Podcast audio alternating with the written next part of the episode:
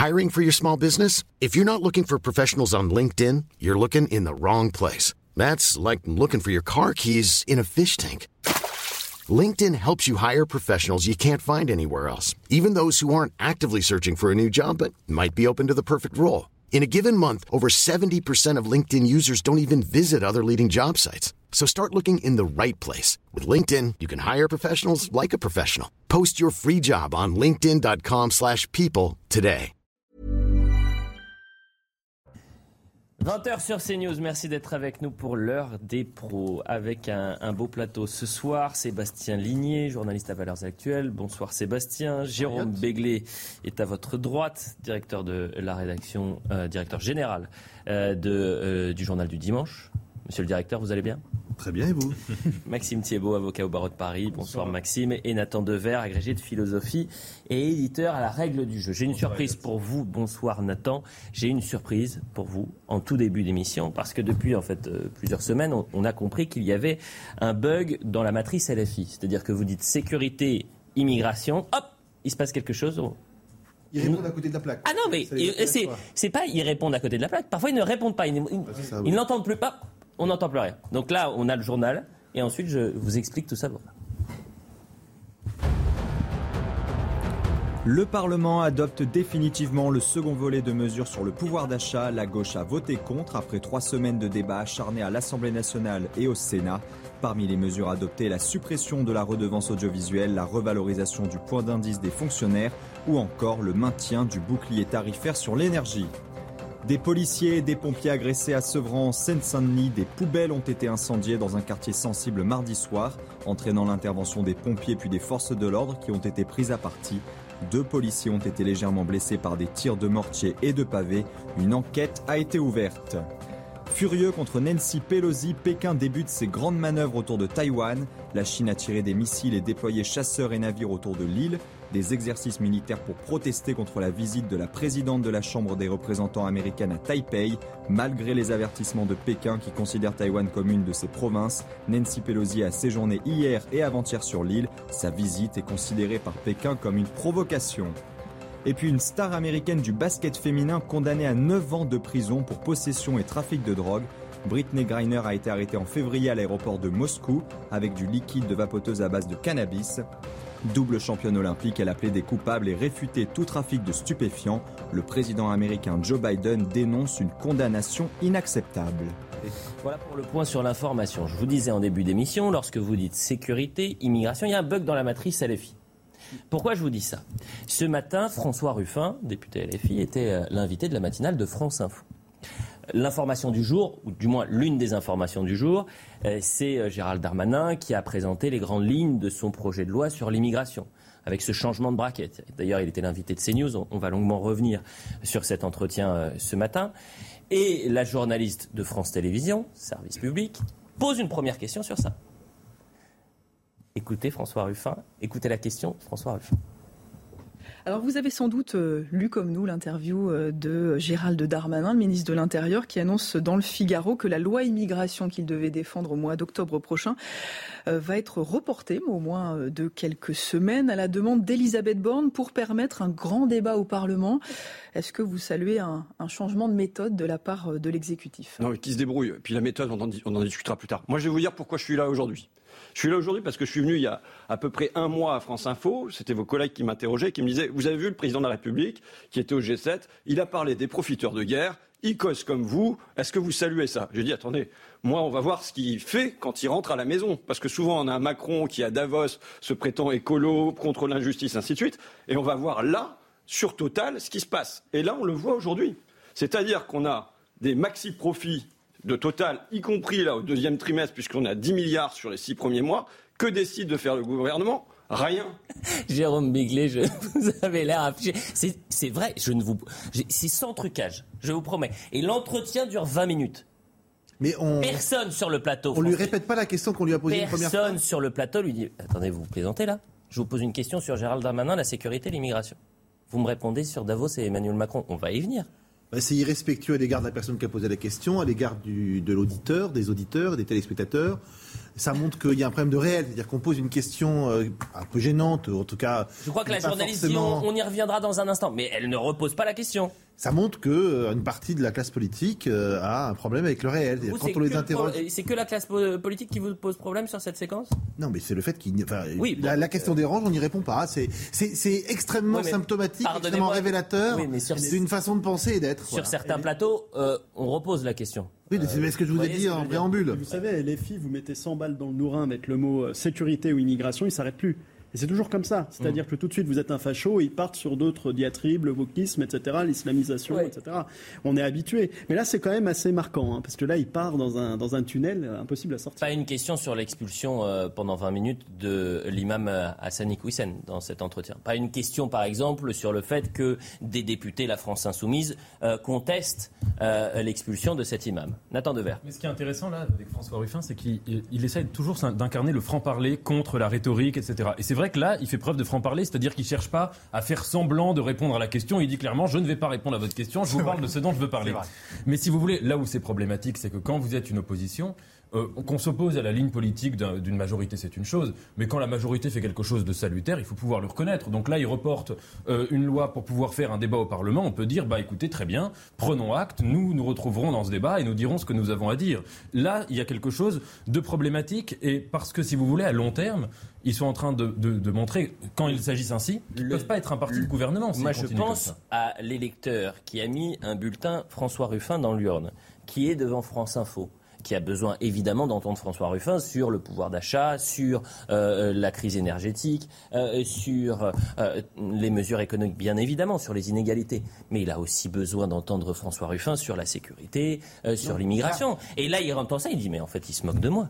mais, il me prend pour qui en fait? Là où c'est doublement dommage, c'est qu'on a eu espoir pendant quelques semaines, quelques mois que Ruffin était encore euh, sauvable. C'était parmi les, les, élus de la France insoumise celui qui osait parler de, euh, de sécurité. Souvenez-vous, il y a quelques semaines, il nous avait fait une grande interview en disant qu'il ne fallait pas laisser euh, les questions de sécurité, les questions nationales simplement à ce qu'il appelle l'extrême droite et qu'on pouvait encore, lui, en tant qu'élu France insoumise, récupérer ces sujets. C'est l'un des grands défenseurs, la France insoumise, peut-être le seul finalement, à continuer à dire qu'il ne faut pas simplement s'adresser à l'électorat de banlieue et l'électorat mmh. musulman ou issu d'immigration, mais qu'il faut aussi parler à l'autre électorat, l'électorat de France, qu'il a élu lui. Euh, mais c'est pas que ça, c'est qu'il faut faire ça parce qu'il est. Vous, êtes, vous êtes passé. Il fait un numéro. Il fait ça parce qu'il est sur. il fait un numéro, mais il peut le faire parce qu'il est sur une. Oui, parce qu'il est pas parce que c'est ce que je disais au début. Parce qu'il est sur le service. La journaliste lui a pas dit, écoutez, c'est peut-être votre réponse, mais c'est pas ma question. Donc je repose ma question une deuxième fois, une troisième fois, jusqu'à ce que vous accouchiez de réponse. Une question sur l'expulsion de Hassan Iqwisen. Bon. Voilà, c'était notre fausse ouverture. Parlons de Gérald Darmanin, qui était l'invité de CNews ce matin. Entretien, euh, vraiment, c'était euh, une entretien fleuve, très intéressante, où on avait le ministre de l'Intérieur et peut-être le futur candidat à la présidentielle. Peut-être qu'il a en ligne de mire 2027, vous me le direz euh, dans un instant. Mais parlons d'abord de l'expulsion justement d'Assane Iqwisen, où Gérald Darmanin est revenu point par point sur les raisons qui l'ont poussé à signer cet avis d'expulsion. Je voudrais, pour que chacun comprenne, euh, évoquer ce que dit euh, euh, cet imam, et je mets des guillemets à imam parce que je sais très bien que l'immense majorité des musulmans de France et des imams qui sont en France respectent les valeurs françaises. Ce que dit ce monsieur, qui est très suivi hein, sur, les, réseaux sociaux. C'est malheureux qu'aujourd'hui les femmes considèrent que servir leurs maris et leurs enfants soit une punition alors que c'est une bénédiction.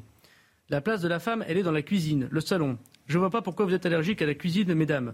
Généralement, l'homme, quand il passe dans la cuisine, c'est pour ouvrir le frigidaire et prendre quelque chose, c'est pas pour faire la vaisselle ou faire à manger.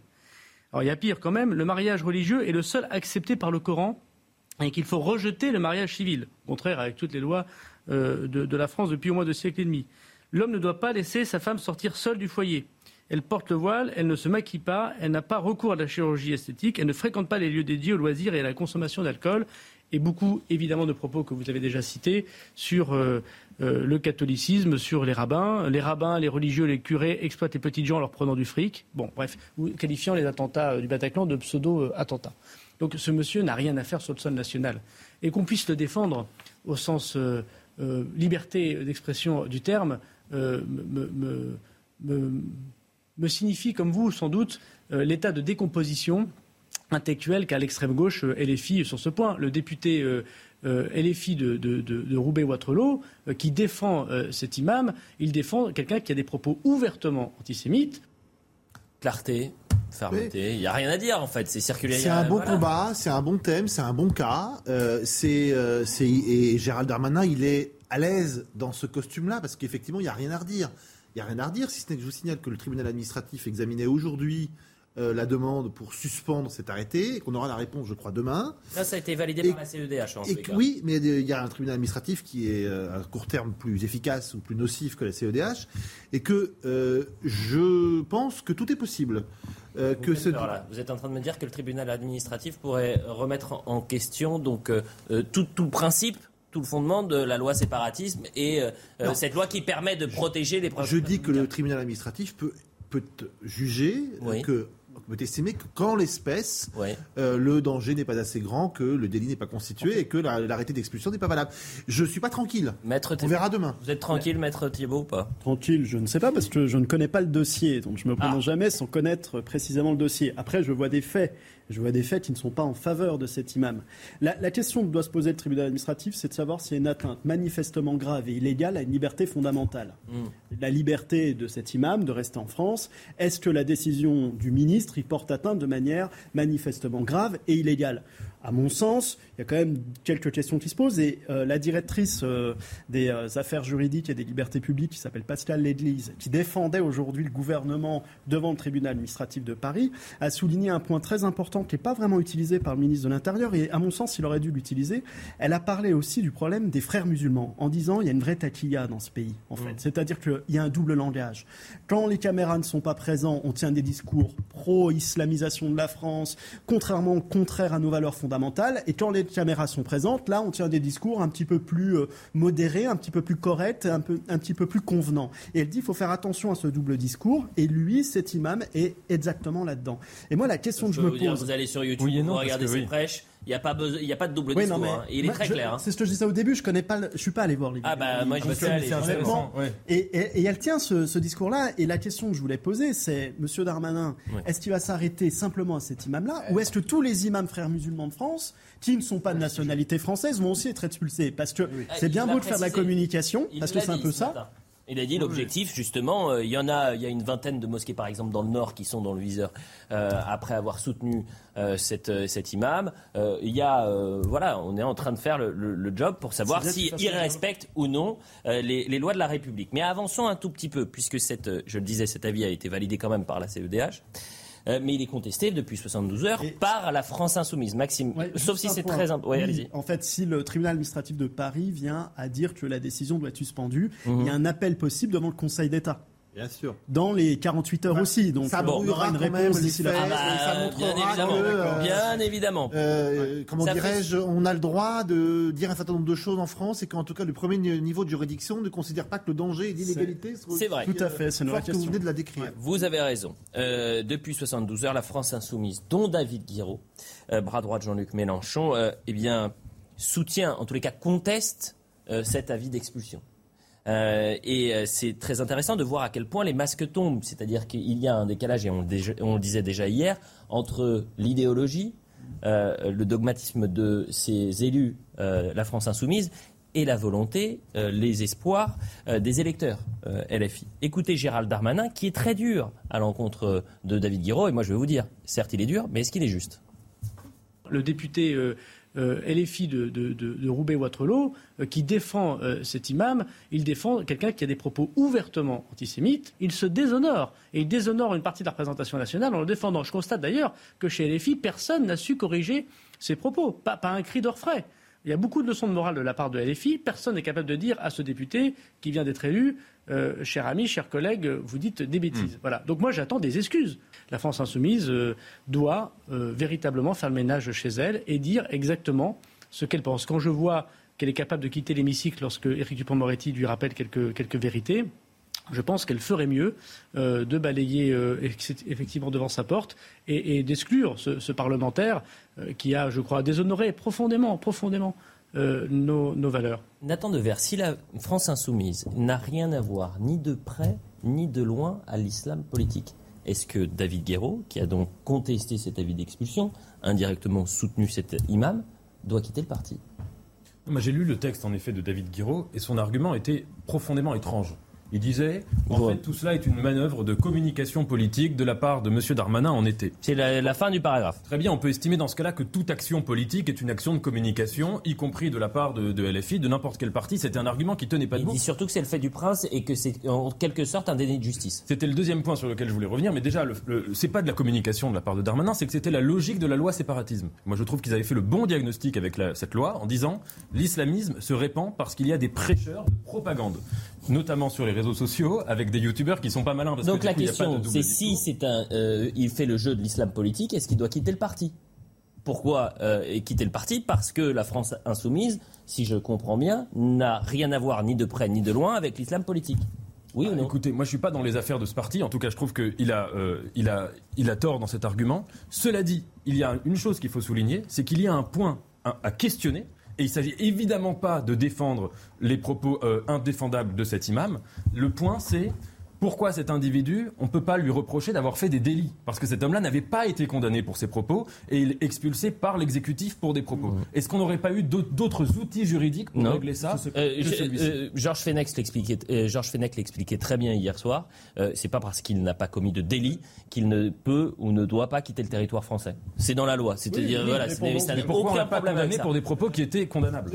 Ne faisons pas de David Guiraud une espèce de loup esselé, de desperados qui serait euh, ah bah non, il y en a euh, isolé par rapport. Louis Boyard a, dit la même chose. C'est malheureusement un point de vue assez partagé au sein de la Nupes et particulièrement au sein de LFI. Je renvoie vers ce proposition, cette proposition de résolution contre Israël dont au moins deux termes, deux paragraphes, deux idées sont profondément nauséabondes euh, soi-disant antisioniste, mais à la fin antisémite. Bon, donc euh, je pense que ce qu'il exprime, euh, Monsieur Guiraud, c'est un terreau sur lequel prospèrent LFI depuis déjà quelques semaines, quelques mois, quelques années. on voit bien que leur chef, Jean-Luc Mélenchon, est passé d'un d'un comment dirais-je d'un laïcisme pur et dur à une laïcité avec des portes qui s'ouvrent en disant ben, finalement euh, il va y passer de la laïcité à, une forme d'islamo-gauchisme. Elles sont plutôt larges les portes. Et, malheureusement euh, il a fait il a fait des émules au sein de son parti. Sébastien. Donc non c'est pas un propos personnel euh, qui n'est pas comment dirais-je ratifié par une partie de sa, de sa formation. C'est pour ça que Gérald Darmanin est excellent ce matin parce qu'il pointe David Guiraud, mais dans le fond tout le monde a bien compris que l'avis de David Guéraud n'était pas anecdotique au sein de la France insoumise, mais que ce n'était pas l'exception, mais bien évidemment la norme. C'est-à-dire que la plupart pensent la même chose. Sébastien Lino. Vous avez mentionné euh, Jean-Luc Mélenchon, et je pense que c'est intéressant, ce qu'on l'a pas encore mentionné. Il est absent de l'Assemblée et son absence joue beaucoup. C'est-à-dire que euh, moi, je crois personnellement que Jean-Luc Mélenchon euh, reste au fond un laïcard dans l'âme, c'est ce qu'il a toujours été, euh, jusqu'à assez récemment. Enfin, en 2017, vous regardez la campagne de 2017, on n'était pas encore à un degré d'islamo-gauchisme comme on l'a pu l'avoir cette année. Ce qui se passe aujourd'hui, c'est que Jean-Luc Mélenchon n'est pas élu à l'Assemblée, euh, il n'est pas là. Donc, si vous voulez, il a, il, a, perdu le contrôle, au moins idéologique, sur une partie de ses membres. Vous parlez de, de David Guéraud, on peut aussi parler d'Éric Coquerel, qui est quand même un petit peu le, le, la, la, la, la, tête pensante de tout ce, cet espace islamo-gauchiste et vraiment proche de l'islam politique au sein de la France insoumise, mhm. ces gens-là aujourd'hui n'ont plus aucune euh, raison de ne pas y aller. Ils, n'ont ont plus de, ils ont plus de chef au-dessus d'eux. Ils sont. Euh, vous exonérez un peu gentiment. Vous exonérez, vous exonérez quand même un peu gentiment Jean-Luc Mélenchon, qui a eu plusieurs dérapages, qui a eu une évolution politique qui va vers l'islam Je sépare, je sépare Jean-Luc Mélenchon, qui est euh, avant tout un homme politique et qui a fait un calcul qu'on peut trouver extrêmement cynique, c'est-à-dire que si vous voulez engranger des voix pour, pour sa personne aux élections présidentielles, il fallait qu'il flatte un certain euh, électorat. Mais il euh, je pense qu'aujourd'hui, ses lieutenants ou ses soldats, ils ne donnent pas, d'abord, ils n'ont pas le feu vert de, de Jean-Luc Mélenchon. Ces gens-là, ces gens-là euh, les gens consistent, je pense qu'il y a autre chose. sont ouvertement euh, islamo-gauchistes, pas seulement d'un point de vue purement électoral. je pense que dans le cas de Jean-Luc Mélenchon est un peu naïf. Je pense que dans le cas de Mélenchon, en plus, il y a aussi autre chose, c'est que lui, c'est en effet un laïcard de nature, de caractère, il l'a toujours été, mais il faut remarquer une chose, c'est que depuis quelques années, son grand modèle politique, c'est la gauche euh, de l'Amérique du Sud, qui est une gauche avec des discours qui sont empreints de religiosité, notamment chrétienne, christique, une christologie euh, politique. C'est pas un hasard s'il a passé ses vacances d'été en Amérique du Sud, au Mexique et ailleurs, et, en Équateur, je crois. Et donc, je pense que ça explique aussi la contradiction dans enfin, ces Vous avez une définition de la laïcité et des laïcars un peu euh, nouvelle. Non, historiquement, Sébastien Ligné demi- et- Non, mais et historiquement, Nathan euh, Dever. c'est du cynisme. Mélenchon a incarné ça. Oui, il a, il a viré. Vraiment. Historiquement, oui. Le, le problème de Mélenchon, c'est qu'il a, l'histoire. il a essayé de draguer l'électorat de Marine Le Pen. Il n'y est pas parvenu. Il a dragué un autre électorat, qui est celui attaché à l'islamisation. Avançons. La délinquance et l'immigration, je pense que Gérald Darmanin est le premier membre de ce gouvernement à sortir, euh, non pas du déni, mais dire et avoir le courage de dire publiquement qu'on peut faire un lien entre immigration et délinquance. Et il le fait avec des chiffres, étayés par des chiffres. Euh, écoutez Gérald Darmanin et ensuite on en parle. Je constate, mais comme tout le monde, euh, qu'il y a 7% d'étrangers en France et ils représentent 17% de la délinquance. Bon, il y a une surreprésentation de la délinquance des étrangers. Il y a des explications sociologiques à ça. Souvent, les étrangers qui viennent sur notre sol sont plus pauvres que la moyenne des personnes qui sont déjà sur notre sol et que cette pauvreté fait parfois naître euh, de la rapine et, de la violence. Parfois, euh, cette euh, immigration est trop masculine. Voilà, parce qu'on voit bien que la difficulté, c'est beaucoup d'hommes seuls qui viennent sur notre territoire. Parfois, les passeurs organisent de vrais réseaux de criminalité. Bon, et puis parfois, il y a effectivement des gens qui sont déjà dans la violence parce qu'il y a de théâtre euh, d'opérations violents et qui exportent cette violence sur notre sol. Voilà pour le- la déclaration. Ce qui est très intéressant, c'est qui peut dire le contraire aujourd'hui? Oui, non, mais Qui peut dire, puisque c'est factuellement vrai, mais par idéologie, au, au mieux par idéologie ou au pire, je ne sais pas, ou par manque de courage, certains ne le disent Ah, pas. mais c'est pas courageux de dire ce qu'il a dit. Ce qui est courageux, c'est d'aller contre un gouvernement moribond parce qu'il est sclérosé. Parce que le problème d'Emmanuel Macron, c'est d'avoir sclérosé complètement son gouvernement, mettant un Papendaï, un monsieur Dupont-Moretti, un monsieur Darmanin dans le même gouvernement. C'est-à-dire qu'on n'avance pas, on ne peut rien dire sur rien, on est dans le statu quo qui euh, ne fait pas progresser le pays. Et le courage, c'est qu'il arrive à sortir de cela avec le soutien de personne. Parce que le président de la République ne soutient pas M. Darmanin dans ce qu'il fait actuellement. Pour pouvoir avoir une politique qui lui permette de préparer euh, la suite et éventuellement aussi un peu d'agir, parce que malheureusement, les Français sont pas bêtes, et ils voient très bien qu'il y a un lien entre l'insécurité et l'immigration, et que si le ministre de l'Intérieur ne rétablit pas leur public, leur public sera rétabli par d'autres moyens. Donc, heureusement qu'il agit, mais c'est pas un acte courageux pour un ministre de l'Intérieur. Enfin, sinon, Pasqua euh, aurait été ultra courageux et Clémenceau, il n'y a pas de mot pour le Et qualifier. surtout qu'en juillet 2020, C'est le contraire. il disait le contraire. Écoutez. Monsieur Ciotti, je peux être d'accord sur une partie de, vos propos. Là où je le suis moins, c'est quand vous évoquez l'immigration et vous faites un lien, qui est d'ailleurs le même que ceux qui ont critiqué le mot ensauvagement. C'est pour ça que je me permets de dire qu'il y a un parallèle. Parce que j'ai lu des choses euh, dans la presse comme quoi le mot que j'en- j'employais était un lien avec sauvage, donc avec euh, immigration, donc avec ethnisation. Ben, je veux dire que d'un côté comme de l'autre, que ceux qui dénoncent ce mot comme ceux qui le promeuvent, et qui font un lien entre immigration et insécurité, je suis à 100 000 lieues de ça. Et c'est vous qui éthicisez le débat. Sébastien Ligné. Non mais je, je- la petite Darmanin, Darmanin mania qui monte, euh, j'ai quand même du mal à la comprendre. Euh, déjà, faut, on est d'accord, faut pas tomber dans une espèce d'opposition systématique, c'est-à-dire que tout ce qui sort de la bouche de Darmanin, ça forcément faux. Non, quand il avance euh, des idées qui sont partagées par beaucoup de Français, il faut être d'accord. Maintenant, je tiens quand même à rappeler, parce qu'il y a toujours un mais, que pour l'instant, on n'est qu'au stade de la promesse. On est Au stade de la parole. Et la stade de la parole, Darmanin, il sait très bien faire. Moi, j'attends de savoir exactement ce qu'il y aura Il dans a le juste texte. un patron au-dessus, pardonnez-moi. Il est juste ministre de Non, l'Intérieur.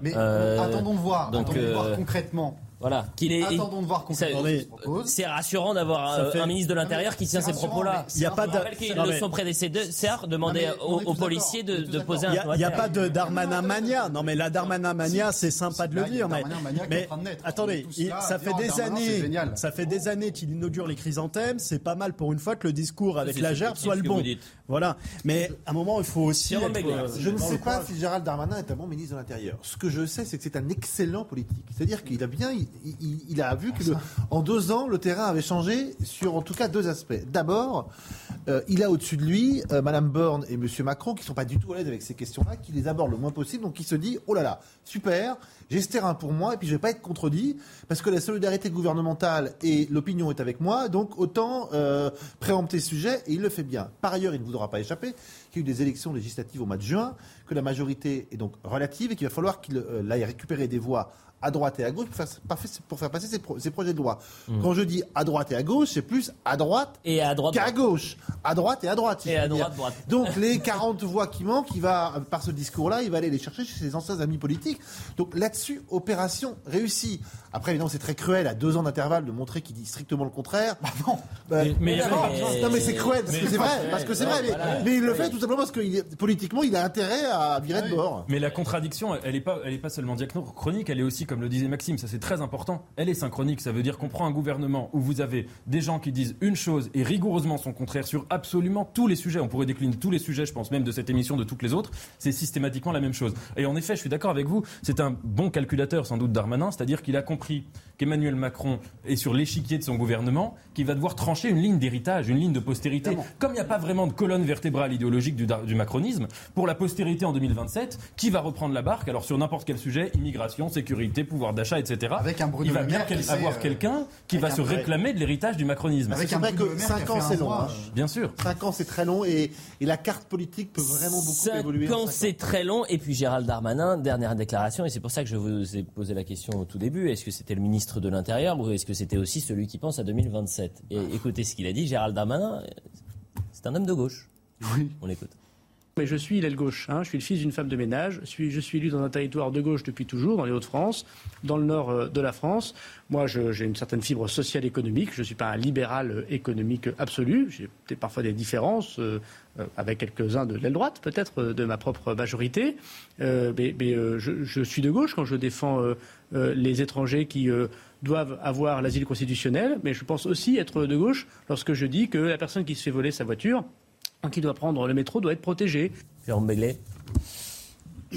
Bah, j'ai dit du bien de lui il y a, il y a 30 secondes. Là, je dois dire que son discours, j'ai- du mal à comprendre ce qu'il veut dire. Je vois Il pas veut dire très bien. que historiquement, familialement, il vient Oui, de gauche. oui, enfin, Alors, c'est pas parce qu'on vient de gauche familialement qu'on reste mais- à gauche. On a le droit de changer aussi. il y reste. Et on Là, peut assumer un changement de pied. Ce qu'il est en train de décrire, ça s'appelle le gaullisme. Oui, Tout simplement. oui. Général de Gaulle disait j'aime pas la gauche, ils sont pas de gauche, j'aime pas la droite, ils aiment trop l'argent. C'est exactement ce qu'est en train de dire Darmanin. Voilà. euh, C'est autre chose aussi qu'il dit. C'est qu'en fait, il fait l'inverse de ce que faisait Emmanuel Macron en 2017, qui était étiqueté. Emmanuel Macron était étiqueté à, gau- en 2015 même. Il était étiqueté à gauche. Il voulait montrer qu'il parlait aussi à la droite. Et lui, il est étiqueté à droite. Il veut montrer qu'il parlait à la gauche. Donc c'est du macronisme à l'envers. On en revient à ces questions d'héritage. mais si, si Darmanin est de gauche, j'ai hâte d'entendre les propositions sécuritaires de l'aile droite de la Macronie. Parce que là, on va enfin, on va enfin peut-être avoir des propositions qui avancent. Parce que si c'est l'aile gauche en proposant euh, des, pro- des propositions vraiment fermes sur le retour de- des cours de français, sur euh, enfin une, une politique ferme et un vrai débat serein sur l'immigration, j'ai hâte d'entendre l'aile droite de la Macronie. Et la vraie La pub. question, On revient dans un instant. La publicité, et ensuite on va parler d'autres thématiques. Mais c'était effectivement l'entretien euh, majeur de cette euh, journée, Gérald Darmanin, que vous pouvez retrouver sur les antennes de CNews en replay. Allez, à tout de suite. La deuxième mi-temps de l'heure des Pro 2, toujours avec Sébastien Ligné, Jérôme Begley, avec euh, Nathan Dever et Maxime Thiebaud. Dans un instant, on va parler de l'Assemblée nationale. Encore, encore, encore un clash, encore, encore, encore une polémique et des insultes. Mais rassurez-vous, demain, ils sont en vacances et ça va durer jusqu'au 3 octobre. Donc on ne verra plus ça, cette grande récréation euh, dans euh, l'hémicycle. Mais avant cela, on fait un point sur l'information puisqu'il est 20h30. C'est un problème de sécurité et de santé. Le crack prolifère dans Paris un an après l'évacuation des toxicomanes vers un camp situé porte de la Villette. Les habitants du quartier de Stalingrad dans le 19e arrondissement continuent de subir l'insécurité et les nuisances sonores. Selon la préfecture de police de Paris, un plan crack sera dévoilé en septembre. La troisième vague de chaleur de l'été se poursuit au lendemain du pic prévu. Météo France maintient 26 départements en vigilance orange en raison de la canicule. Des températures jusqu'à 36 degrés à Strasbourg et 38 degrés à Lyon. Et depuis plusieurs semaines, tout le territoire connaît une sécheresse très importante. Un beluga est actuellement en train de nager dans la Seine, c'est ce qu'annonce la préfecture de l'Eure. Elle va tenter de maintenir l'animal sur place pour effectuer des observations. Le beluga vit habituellement dans les eaux arctiques et subarctiques. Les autorités demandent à la population de ne pas approcher le cétacé afin de ne pas le stresser. Voilà pour le point sur euh, l'information. Je le disais, la grande récré à l'Assemblée nationale, épisode 70. Aux alentours de 16h aujourd'hui, Véronique Louvagie, députée LR de l'Orne, prend la parole et au cours de son intervention affirme que c'est en partie grâce aux efforts des députés LR que des mesures en faveur du pouvoir d'achat ont pu être prises. À ce moment-là, Philippe Ballard, pendant l'intervention de cette députée, pourquoi je vous le raconte, c'est parce qu'on n'a pas l'image de l'insulte. Recontextualise. À ce moment-là, Philippe Ballard, député de RN de l'Oise, euh, réagit et dit faut pas exagérer. Réponse de Marc Le Fur, député LR des Côtes d'Armor quand est-ce que tu fermes ta gueule? Ah oui. Pardonnez-moi d'être vulgaire, mais voilà ce que dit donc le député Marc Le Fur, député des Côtes d'Armor, à Philippe Ballard. Écoutez après Philippe Ballard. Est-ce que vous pourriez rappeler à certains de nos collègues, euh, sur la base de l'article 70-3, euh, qu'on peut avoir des débats sans s'injurier, euh, notamment quand on demande à un de ses collègues quand est-ce qu'il ferme sa gueule, en français dans le texte. On pourrait... Oui. D'accord, mais on n'est peut-être pas obligé d'être injurieux par la suite. Voilà, donc mon collègue Le Fur pourrait peut-être apprendre à un certain âge, même s'il y a des plus jeunes dans l'Assemblée qui n'auront peut-être pas forcément de savoir-vivre, pouvoir débattre sans s'injurier. Je pense que ça serait une, une bonne chose dans le respect de tous. Merci. Je crois que c'est euh, une remarque qui a été faite à plusieurs reprises au sein de cet hémicycle ce dernier mois et il serait heureux effectivement que ça puisse être le cas. Monsieur Le Fur. Merci Madame la Présidente. Simplement, il conviendrait que nos nouveaux collègues apprennent à écouter les uns et les autres. Et ceci vaut aussi pour les députés RN. Je n'ai pas le son à recevoir et je n'ai pas l'intention d'en recevoir. Pathético. Pathético Et en français On se croirait aux, aux- aux grandes heures de la Troisième République, quand les insultes fusaient comme ça. Et en effet, ça, c'est c'est dommage pour le débat.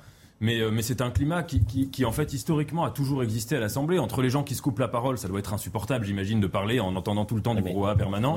Les insultes qui fusent à la place des arguments, tout ça est très dommage. Enfin, Clémenceau, Jaurès, Oui, c'est un autre niveau, j'ai l'impression. Poincaré Ouais. et d'autres Pardonnez-moi. euh, Clémenceau. se- euh, s'insultaient à l'Assemblée nationale, ça avait un peu de tenue. Ah, vous savez pas Il y avait quand même un peu de. Il y avait un peu un arrière-fond. Il y avait des débats fleuris à l'Assemblée. Clémenceau- historique qui était quand même assez euh, un peu plus haut de gamme que ça. Clémenceau- Ah, il y avait des débats fleuris. ouais. Clémenceau avait Oui, quand même dit une oui. fois à un député vous avez des couilles au cul, mais ce ne sont pas les vôtres. hein. Donc le niveau n'était pas Oui, élevé si non on plus. pouvait éviter d'être vulgaire, pardonnez-moi, c'est ma faute. si on fait l'histoire de Mais la vulgarité à l'Assemblée Oui, nationale, je sais, pardonnez-moi, on change, on les insectes Mais sincèrement, de- c'est triste de voir ça. cette remarque de l'insulte à l'Assemblée nationale, ça a toujours existé. De- depuis 30 ans, je crois que c'était Pasqua qui appelait ça le poulailler. Parce que tout le monde s'insulte, tout le monde se crie dessus. C'est une coutume. Je citais à l'instant M. Clémenceau, mais ça a toujours été comme ça. Là, le problème, c'est qu'ils n'ont même plus de hauteur et d'intelligence dans la répartie. C'est ça qui est un peu gênant. C'est que tout de suite, ils font des rappels au gouvernement au lieu d'avoir de la Il répartie. y a un sujet quand même, c'est l'autorité de la présidente. Mais évidemment. Je pense qu'au bout d'un moment, euh, il va falloir que Elle lui répond avec le qu'elle incarne euh, quelque chose de plus dur et de plus respectable et respecté. Puis à partir du moment où- Parce que c'est quand même mais- la maîtresse d'école, si je puis dire. si J'allais le dire. J'allais dire, Et c'est la là, prof qui est très sympa, À un moment donné, euh, il y a des profs qui savent se faire respecter et puis naturellement et non, d'autres mais- qui ne savent pas. Et puis durcir les sanctions. Je veux dire, faut, à un moment donné, il va falloir durcir les sanctions. Quand vous voyez la sanction qui a été euh, donnée à- au député euh, qui a fait un, qui a eu fait un salut nazi ou qui a un suspecté de faire un salut Rémi nazi, Robert à Et ne pas confondre avec François Pignon. C'est son surnom à l'Assemblée Ah nationale. bon Ah bah, très beau surnom. Si vous voulez, quand on voit la sanction et la pauvreté de la sanction par rapport au geste qui Ah bah était oui. reproché, il ne faut pas non plus s'étonner que certains députés se, se, se fassent plaisir et se disent bon, Ça, c'était la si polémique pas, du jour, la Si polémique d'hier. Pardonnez-moi, mais il faut qu'on avance et on a cinq thèmes. Ça, c'est la polémique du jour. La polémique d'hier. Jusqu'au bout, donc, je le disais, les députés auront euh, alimenté ces polémiques. Cette fois, c'est entre Sandrine Rousseau et Aurélien Pradier, député LR. Il est accusé par les Luvertes d'avoir tenu des propos homophobes dans l'hémicycle, ce qu'il conteste. Je rappelle juste ce qu'il s'est passé. Sandrine Rousseau intervient sur la variole du singe. Terme qu'elle dénonce car stigmatisant, selon elle, les malades. Dans le même temps, selon le compte-rendu officiel de la séance, c'est-à-dire le procès verbal, euh, Aurélien Pradier aurait dit c'est surtout une honte pour les singes. Personne ne l'a entendu, pas même Sandrine Rousseau, mais comme c'est sur le procès verbal, elle l'accuse d'homophobie. Regardez juste Sandrine Rousseau, c'était donc à l'Assemblée pour vous confirmer qu'effectivement on n'entend rien. Hier, j'étais au grand centre de vaccination, le vaccinodrome, contre la variole dite du singe. Terme que je n'emploierai plus puisqu'il contribue à la honte que peuvent ressentir les personnes infectées qui hésitent à se faire dépister. Alors je mets grand entre guillemets, tellement le terme est usurpé. demande donc des sanctions, des excuses publiques. Aurélien Pradier ce matin se défend. Jamais de la vie, je, n'ai voulu exprimer un lien entre les singes et une orientation sexuelle. C'est insupportable même, et je vous le dis, je le vis très très mal en réalité. S'il y a une seule personne qui a été blessée par cela, j'en suis incroyablement triste et profondément désolé. Tout ça, c'est mon histoire politique, et je vous le dis avec une certaine émotion, parce que je n'imagine pas qu'une seule seconde, on puisse me faire tenir des propos qui seraient des propos homophobes. Cette méthode politique, qui est celle de Madame Rousseau, elle me file la gerbe. Cette méthode qui consiste à mettre des cibles sur les uns et les autres et à tirer à vue, c'est insupportable. Madame Rousseau est profondément malhonnête dans ses méthodes politiques. Jérôme? Bon, je suis pas en désaccord sur la deuxième partie de son intervention. C'est vrai que euh, Mme Rousseau saute sur euh, toutes les polémiques qui peuvent euh, lui profiter. Et cette grande inquisitrice, euh, ça me fatigue déjà. Après, c'est pas très malin ce qu'a dit M. Pradier. Franchement, dans Ah, ces cas-là, pas très malin, euh, on- complètement et on stupide. tourne sept fois sa langue dans sa bouche avant de faire ce genre de truc. Et maintenant, il dit que c'est de l'humour, mais c'est de l'humour pas Surtout drôle. quand on veut être candidat à la Euh, présidence. par de la ailleurs, il est, il est office, pas, pas encore officiellement, mais très engagé pour la candidate, pour être candidat à la présidence des Républicains. Terminé, c'est plus la peine qu'il se présente. Euh, ça va lui sortir, euh, ça va lui être ressorti régulièrement, ça. Donc, il vient d'annihiler ses chances politiques à court terme. Voilà, c'est vrai que au-delà encore, c'est ce qu'on disait tout à l'heure à l'Assemblée nationale, c'est pas la cour d'école, c'est pas le défouloir. Ils représentent euh, les électeurs qui les ont élus, ils représentent un, un- chacun un 577e du pouvoir législatif. Ça mérite un peu de tenue et de réfléchir deux secondes. Ces débats, oui, ces débats sont un peu étranges parce que c'est qu'il y avait eu les mêmes débats aux États-Unis quand il y avait eu le Covid sur la question de savoir s'il fallait l'appeler le Chinese virus ou pas. Donc évidemment, quand on va nommer une maladie, ça va toujours être stigmatisant pour quelque chose. Soit on la nomme à partir du pays où elle s'est déclarée, soit de l'animal euh, à partir duquel ça s'est contaminé. Mais dans tous les cas, on va associer à quelque chose de négatif quelqu'un qui est innocent, quoi, un pays, un animal. La grippe espagnole vient pas d'Espagne. Voilà. euh, Euh, écoutons Robert Ménard qui avait à peu près la même position que vous, Jérôme Béglé, c'est-à-dire que pour lui, Sandrine Rousseau est insupportable, c'est la police de la pensée. Écoutez-le. Sandrine Rousseau, elle est insupportable en même temps, il faut le dire. C'est la police de la pensée quand même. Elle est comme ça. Elle est, c'est insupportable. Insupportable. Euh, C'est des procès d'intention continuellement. Je ne crois pas que M. Pradier soit un homophobe. Elle voit des homophobes partout. C'est son fonds de commerce de dénoncer tout le temps derrière vos arrière-pensées, ce que vous seriez en train de penser. Attendez, on ne va pas d'un coup dire que c'est une grande dame dans la polémique. C'est une plaie en politique. Maxime Thibault. Non, mais les leçons de morale de la reine du wokisme, ça me fait toujours doucement sourire. Enfin, Pradier, euh, pour le connaître un tout petit peu, il n'est pas du tout homophobe. Et c'est vrai que ça va lui traîner quand même. Pour le Ah ouais coup, euh, bah oui, pour la présidence des Républicains. si, je parce pense que c'est- vraiment- c'est- les adversaires vont des- s'en servir. Voilà, c'est des expressions qui sont Franchement, stupides. C'était pas des intelligent. anecdotes comme ça. Malheureusement, il y en a Mais ça mérite à pas euh, d'espèces de, de petites euh, bagarres de cours d'école. Je pense que ça passe totalement au-dessus, non, non seulement de l'actualité, euh, et en plus des, des gens. Je pense que dans, dans deux jours, tout le monde a oublié cette histoire. Vous c'est savez tellement- qu'aujourd'hui, c'est tellement ce ridicule sont- sur tous les plans que. Oui, avançons. Vous savez qu'aujourd'hui, ce sont les 40 ans de la dépénalisation de l'homosexualité en France. C'était il y a 40 ans seulement. Eh bien, aujourd'hui, euh, Elisabeth Borne a annoncé la création d'un nouveau poste, celui d'ambassadeur aux droits LGBT+. Écoutez euh, la Première ministre et on en parle juste après. Ces dernières années, les droits LGBT+ ont été remis en cause, y compris sur le sol européen. Ça n'est pas acceptable. Aussi, conformément à l'engagement du président de la République, je vous annonce qu'un ambassadeur aux droits LGBT+ sera nommé d'ici la fin de l'année. Cet ambassadeur coordonnera l'action du ministère de l'Europe et des Affaires étrangères pour la protection contre les discriminations et la promotion des droits LGBT+. Il portera la voix de la France et défendra notamment la dépénalisation universelle de l'homosexualité et de la transidentité. Vous en pensez quoi Sébastien Ligné? Euh, J'ai un gros problème avec deux points sur ce, euh, sur ce qu'elle vient de dire. Déjà, les droits LGBT, donc qui seraient menacés en Europe, très bien. Bon, en attendant, on est en France. Euh, J'aimerais bien qu'on m'explique où actuellement, dans quel domaine actuellement en France, les droits LGBT sont menacés. Les personnes LGBT et maintenant les couples avec euh, le mariage homosexuel sont égaux. Les droits des personnes homosexuelles ne sont pas mis en danger en France aujourd'hui. Excusez-moi. Eh ben moi, je vais vous répondre. et attendez, attendez, attendez. Non, mais je finis sur la deuxième partie. Elle parle euh, quelque chose d'assez intéressant. Elle parle de communauté LGBT. Donc, c'est-à-dire qu'aujourd'hui, c'est donc acté par l'État français, qui a donc une communauté LGBT, c'est-à-dire une communauté qui, qui serait donc quoi, uniforme. Non, moi je suis désolé, aujourd'hui, euh, euh, toutes les personnes homosexuelles ou trans ou lesbiennes euh, qui, qui sont donc inclus dans cette euh, communauté, euh, enfin, soi-disant communauté, ne se sentent pas forcément représentées par ce sigle, par ces drapeaux, par certains militants. Donc j'aimerais bien comprendre ce qu'est la- ce qu'est aujourd'hui la communauté LGBT en France. J'aimerais bien comprendre ce que va faire l'ambassadeur. Est-ce que l'ambassadeur va euh, défendre, euh, par exemple, on parle de 3 millions d'euros de subventions. Est-ce que les 3 millions d'euros de subventions vont être aidés, par exemple, pour aider les personnes qui veulent se faire vacciner contre la, la variole du singe, qui est euh, en immense majorité touche les personnes homosexuelles, ou est-ce qu'elle va toucher, ou est-ce qu'elle va accompagner des associations qui parfois promeuvent, excusez-moi, une certaine idéologie la- issue des universités Maxime américaines? Thibault. La, la- la France, elle ne reconnaît, la Constitution française ne reconnaît aucune communauté. Seule une communauté dit, c'est la communauté nationale. Peu importe la religion, la sexualité, la couleur de peau, est-ce que vous voulez. Et moi, moi je ne fais pas un secret du fait que je vis avec un homme. Euh, J'ai toujours détesté être réduit à ma sexualité. Je trouve ça insupportable au plus haut point. Par contre, je peux vous répondre. Je ne vais pas me promener main dans la main avec mon copain dans certaines banlieues en France ou dans certains quartiers de Paris. Bah, Et donc oui, il existe des territoires en France qui sont occupés par l'intolérance des personnes LGBT. Mais j'aurais préféré que le. Premier ministre... Oui, non, mais le droit de se promener dans la rue, c'est déjà une liberté fondamentale. Mais vous avez le droit. Que- Oui, mais pas en vous tenant la main votre, votre compagnon quand vous allez dans certains quartiers euh, proches de Stalingrad ou que vous allez dans le 9-3. Vous allez dans le 9-3 avec votre compagnon main dans la main, je peux vous dire, ça va être un sacré quart d'heure à passer.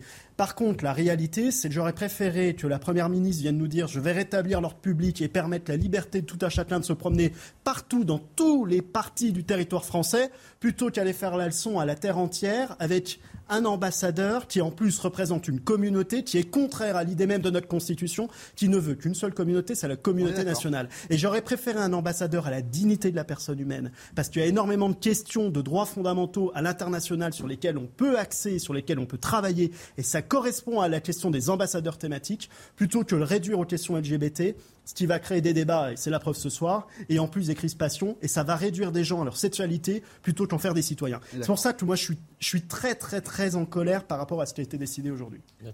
Oui, c'est très intéressant ce que vous, ce que vous venez de dire. En effet, c'est vrai que c'est pas la même chose euh, d'être homosexuel ou de le montrer dans tous les endroits du territoire français. Et sur ce plan-là, il faut surtout pas avoir une approche jacobine. Euh, vous parlez de certains quartiers où il y a de l'insécurité. On pourrait aussi parler, je sais pas, le témoignage de Édouard Louis sur certains endroits ou certains milieux sociaux où c'est pas la même chose de l'être que, je sais pas, dans un milieu euh, à Saint-Germain-des-Prés. On n'est pas euh, recueilli de la même manière. Il y a une deuxième chose, moi, qui m'a gêné profondément. Et c'est que tout à l'heure, on rejoint ce qu'on disait tout à l'heure sur Darmanin, l'immigration, etc.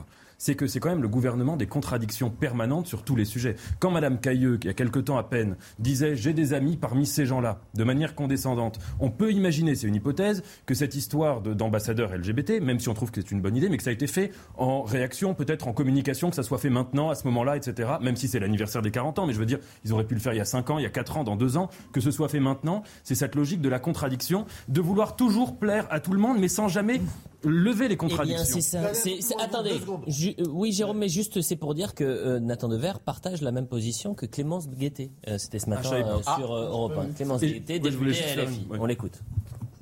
Je voulais juste rebondir sur une petite chose qu'a dit euh, la personne qui faisait le, le flash euh, info sur cette question d'un ambassadeur euh, LGBT. Oui. Euh, je trouve que c'est euh, une bonne chose. Il faudrait quand même que, en plus de mesures euh, symboliques euh, comme ça, euh, le gouvernement fasse euh, aussi euh, le ménage euh, en son sein. Je pense quand même à, à Madame Cailleux qui a eu des propos homophobes, Monsieur Béchu On pourra en également. parler plus tard. Je trouve que c'est quand même euh, assez osé de leur part. Jérôme Begley. Bah, en tout cas, la création de cet euh, ambassadeur, euh, c'est une bonne nouvelle pour Mme Cailleux qui a sauvé sa tête aujourd'hui. Je pense que tout ça a été dealé et qu'on va lui fiche la paix. On va arrêter d'appeler à sa démission. On a dealé un bon petit truc dans un arrière dans une arrière euh, salle de bistrot corse. Euh, vous ne demandez plus le départ de Mme Cailleux et en échange, il y a un ambassadeur. Je partage absolument ce que vous avez dit, c'est-à-dire que d'abord, en plus, les missions de cet ambassadeur sont pas très bien définies. J'ai pas très bien compris c'était à l'intérieur de la France, en Europe, euh, à l'extérieur, euh, en liaison avec le ministère des Affaires étrangères. Euh, un ministre ne peut pas porter cette parole seul lorsqu'il se déplace, lorsqu'il va voir des pays où les droits ne sont pas respectés. Enfin, c'est encore. En plus, une, usine à gaz. On crée un, peu plus un, poste de fonctionnaire supplémentaire, comme si la France n'avait pas assez. J'imagine qu'il y aura une mini-administration, il y aura un cabinet, 4, 5, 6, 10 personnes autour de lui ou d'elle. Bref, ça me semble être à minima un gadget inutile et plus quelque chose de moralement dérangeant. Même un piège, parce qu'il est censé porter la politique française telle qu'elle est définie et votée par l'Assemblée nationale et le Parlement. Mais a un moment, on va bien lui poser la question est-ce que vous êtes pour la GPA ou pas? En France, c'est interdit. L'ambassadeur, il va répondre quoi? Il va dire bah non. On va dire ah bah tiens, il y a un ambassadeur dans certaines, certaines associations à l'étranger vont dire bah c'est un ambassadeur homophobe. S'il répond oui, on va dire quoi au niveau national? On va dire bah attendez, la loi ne prévoit pas la GPA. Donc en fait, c'est un casse-gueule et une nouvelle bonne fois, idée, on se met dans un corner. Il y a une question est de représentation, parce qu'un ambassadeur de base, c'est un représentant d'une communauté, d'un pays, etc. de l'État français. Écoutez, Et donc, il va- représenter qui? Il va représenter tout le monde? Vu que l'émission, puisqu'il nous reste 7 minutes et que l'émission a été très intéressante, c'est vous qui allez décider. Il nous reste deux thèmes. Soit nous parlons du Liban, deux ans après l'explosion, soit nous parlons de Patrick Balkany. Ah, Sébastien Balkany. Ligné, vous préférez quoi? Liban ou Patrick Balkany? Euh, Patrick Balkany. euh, Patrick. Balkany. Liban. Liban. Moi, Patrick Balkany. Balkany. Ah, vous êtes chiant quand même. Allez, Liban. Liban, donc ça fait On est deux, deux. et deux. Et Et, donc puisque vous ça marche très bien en régie, je vais demander au, au chef d'édition. vous préférez faire quoi, très cher euh, chef d'édition? Bah, tranchez vous-même, prenez des risques dans votre Allez, euh, présentateur. Allez hop Alors, ce que je vous propose, c'est que vous coupez le, vous coupez le micro de Jérôme Béglé qui vient de m'insulter et on va faire donc le Liban. On va faire le Liban, puisqu'on en a parlé ce matin de Patrick Balkany. C'était il y a deux ans, jour pour jour, le Liban était frappé en son cœur. Une double explosion sur le port de Beyrouth euh, qui ravage la capitale, qui fait 220 morts. Euh, 6500 blessés et 300 000 résidents laissés sans domicile. Rappelez-vous, c'était donc le 4 août 2020 et voilà ce qu'il s'était passé.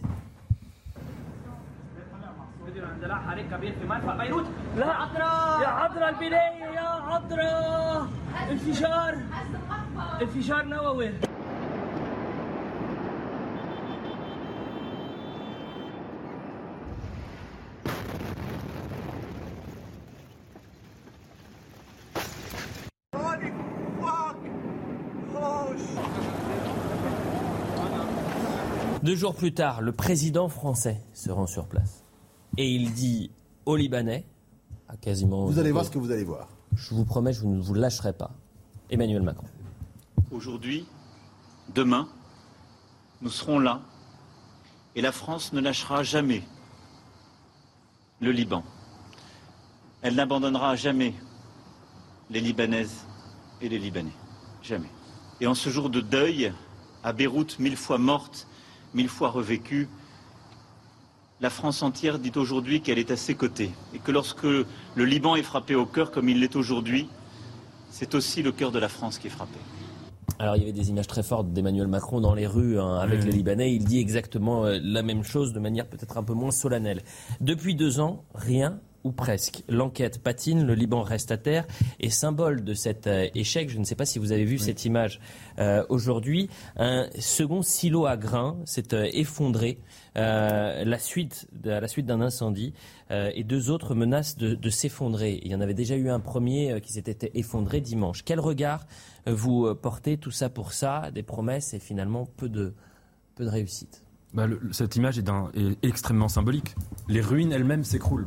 Vous voyez, qu'il y a eu une première explosion de la ville. Quand les ruines s'écroulent, ça signifie quoi?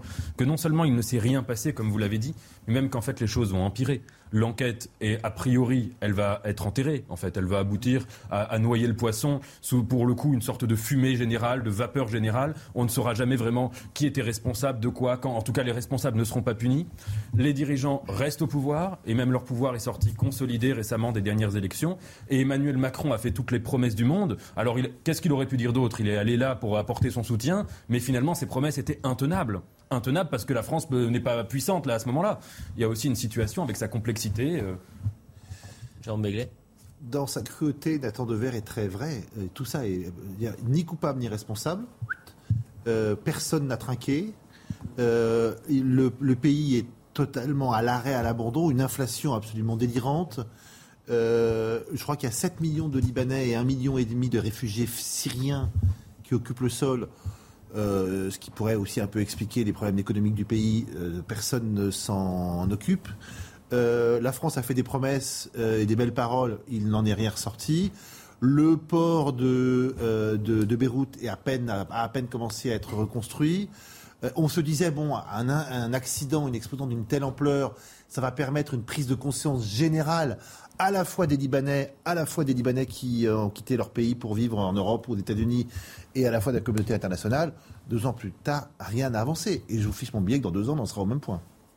Là, ce qui est vraiment euh, terrible là-dedans, c'est qu'évidemment, des politiques qui font des promesses qui ne sont pas tenues, il y en a quotidiennement. Ce qui est terrible dans cette histoire, c'est qu'il a fait des promesses à un peuple euh, qui croyait dur comme fer. Souvenez-vous des images, vous en parlez de ces de- d'Emmanuel Macron qui déambulait dans les villes, mais souvenez-vous de ce que les Libanais lui disaient, ce qu'il lui disait, ce qu'il fait. Vous aviez euh, des gens qui disaient qu'il fallait un retour de la France finalement aux affaires courantes du Liban. C'est-à-dire que vous avez des gens qui, qui pensaient, et c'est d'une certaine manière assez vrai, que la France était le seul moyen euh, pour le Liban de s'en sortir. C'est-à-dire qu'il a fait des promesses intenables, vous l'avez dit, à des gens chez qui la France était, et Emmanuel Macron était la seule solution. C'est d'autant plus terrible qu'une promesse non tenue en France où les conséquences... Mais que voulez-vous que. En fait, bah, qu'il ne fasse pas de fallait en rien dire, ouais, parce qu'un pays n'a pas à s'immiscer dans les affaires d'un autre pays. Il nous reste euh, deux minutes. Je vous propose. Ah, mais non, j'allais vous proposer une dernière séquence parce que c'était l'information de ce matin. Patrick Balkany qui donc va quitter la, la prison de Florimérogis euh,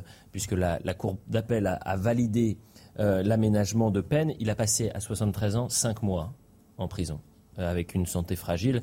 Euh, quand on parle souvent de la justice euh, laxiste, là on pourrait peut-être parler de, parler de justice et d'excès de zèle ou de justice à deux, euh, vitesses. je Mais peut, oui. je terminons sur une image parce que Emmanuel Macron, on n'a plus de ses nouvelles en ce moment. Et en Il était vacances, au port- Oui. il, fait du, il fait du canoë au large de. Brégançon. Il a sorti les rames. Regardez la petite c'est photo de notre président de la République, qui est donc euh, photo sortie par Nice Matin et Var Matin. euh, Emmanuel Macron, qui donc euh, a fait du, du kayak. Je ne sais pas si c'est aujourd'hui ou hier. Et au moins, il Euh, pourra dire que c'était écologique, comme euh, Quel titre on pourrait faire. Laissez l'image, s'il vous plaît. Quel titre on aurait pu euh, prendre? Alors, ne mettez pas Emmanuel Macron, sort les rames. hein. Emmanuel Macron prépare la rentrée. Prépare. Nathan Devers, quel titre vous pourriez mettre Oh, à les gens d'Instagram. Je Non, pas réélu, forcément. c'est Les bon. gens Non, mais si j'avais été Emmanuel Macron, euh, Oui. je suis réélu, c'est bon. Voilà, je, je suis libre. Seul au monde. Seul au monde. Ah, ouais. ça. Normalement, il a un petit ballon de. C'était un ballon de basket euh, dans Seul au monde, si mes souvenirs sont bons. mais là, il est. Wilson. C'est terrible parce que c'est. On voit l'homme seul à la manœuvre qui Oui. fait avancer seul son embarcation. Seul Si on veut être sympa, on peut le voir comme Enfin, ça. on voit aussi quelqu'un qui prend un peu de bon temps. hein, euh, Oui, non, non plus. Non, les mais deux tiers de la France Le pauvre. sauf On nous. va- Il a le droit d'aller. Euh, On est le les seuls aigris. Avec tout le respect qu'on a au, au président de la République, je ne pense pas qu'on va le plaindre d'être Oui, euh, au va. soleil, Non, non, mais- au- dans le sud, avec euh, en train de faire du kayak. dessus non plus, voilà. Qui a fait ça? Personne ne, ne ferait ça. Croyez-moi. Touche pas au président de la République. Merci à tous les quatre. C'était un plaisir de vous vous. avoir sur ce plateau. Demain matin, on se retrouve évidemment pour l'heure des pros 1. Euh, à la réalisation, c'était Jérémy Guilleux. Au son, Arnaud Portelas. À la vision, Pascal Choup. Adrien Fontenot, Justine Cercara à la préparation. À demain matin.